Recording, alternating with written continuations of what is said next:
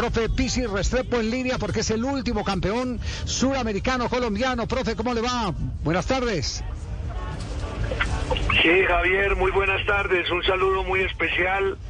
Eh, espero que se encuentren bien con la expectativa también de, de este suramericano, donde ojalá Colombia tenga esa gran participación que todos queremos. Eh, la última vez que Valdano visitó a la ciudad de Medellín, ya hace un buen rato, le preguntaron y cómo se hace para ser campeón. Y dijo, los astros se tienen que alinear. Eh, ¿Cómo hace para ser eh, campeón suramericano? ¿Qué, ¿Qué, tiene que ocurrir?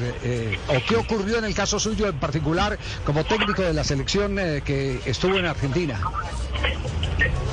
Bueno, Javier, sí, son muchas cosas. Yo creo que comparto la definición de Valdano en el sentido de que esto es un un equipo de trabajo donde todos tienen que alinearse más de pronto un poquito las cosas del juego, ¿no?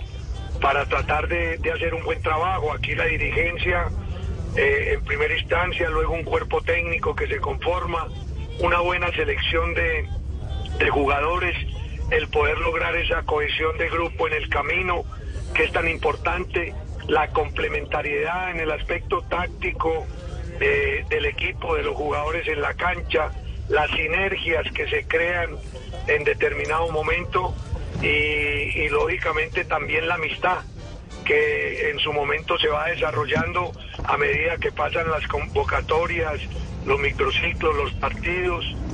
Y siento que al final eh, todo eso va de la mano para que para que camine hacia hacia la consecución de un título, ¿no?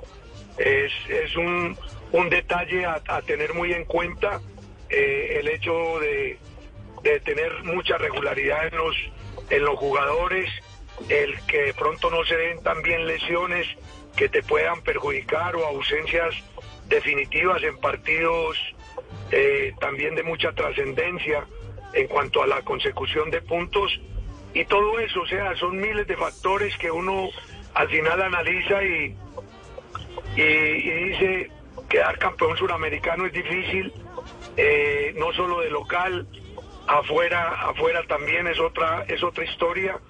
Y solo eso nos motiva a tratar, Javier, de, de que en el tiempo nos sigamos preparando todos los días mejor, sigamos haciendo las cosas con mejor calidad para que a nivel de los torneos sudamericanos sub 17 y sub 20 pues tengamos buena participación. Profe Pisis, eh, ¿influye mucho la ida de Durán? Eh, usted que conoce perfectamente el desarrollo de este jugador. Los jugadores importantes, Javier, siempre serán definitivos. Y no solo la de él, sino la de Yasser Asprilla. Ahora estamos tocando un tema ofensivo de la selección, lo que representa muchísimo para mí.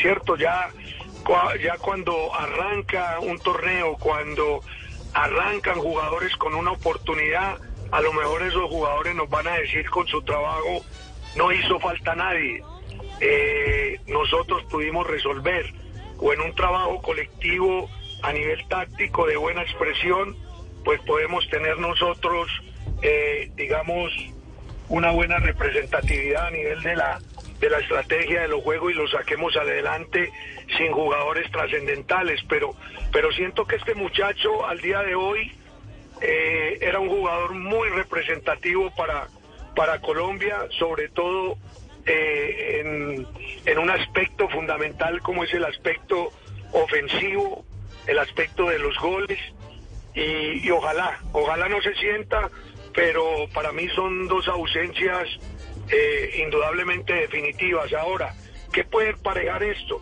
El tema de que las otras elecciones también tienen ausencias y por ese camino a lo mejor la competencia se nos pueda igualar también. Profe, en esta categoría y usted que ya ha tenido pues eh, todo ese bagaje, hay unas brechas muy grandes entre unos futbolistas y otros, es decir, unos tienen más acción, tienen más minutos y otros en algunas oportunidades eh, no tienen tanta participación en sus equipos. ¿Qué hacer usted como entrenador para tratar de nivelar esas cargas, tanto en lo mental como en lo futbolístico? Bueno, lo único que nivela eso es la, es la competencia, pero a nivel del trabajo de selección son las convocatorias. si en las convocatorias hay una buena información, digamos que metemos a los jugadores dentro de la idea de juego que es fundamental a la hora de tener una, una expresión.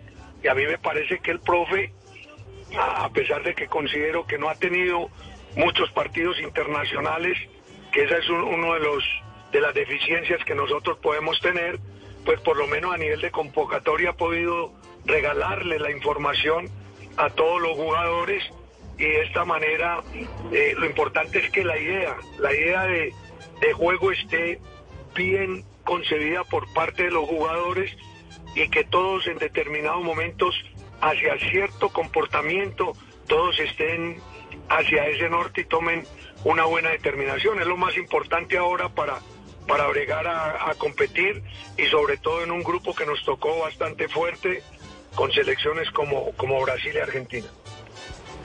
Profesor Pisis, cuando, cuando uno va a enfrentar en un mismo grupo a Brasil y Argentina, a las dos, a las dos grandes potencias de, de Sudamérica, eh, ¿cómo, ¿cómo decirle a un jugador que se olvide de esos partidos? Que primero tiene que enfrentar a Paraguay y a Perú, porque es que de todos modos la, el, enfrentar a Brasil y enfrentar a Argentina, por supuesto que también llena mucho al jugador. Entonces, ¿cómo, cómo liberarlos de que ese, esos partidos son mucho después? Bueno, a ver, eh, el tiempo a nosotros nos ha regalado la posibilidad de, de, crecer.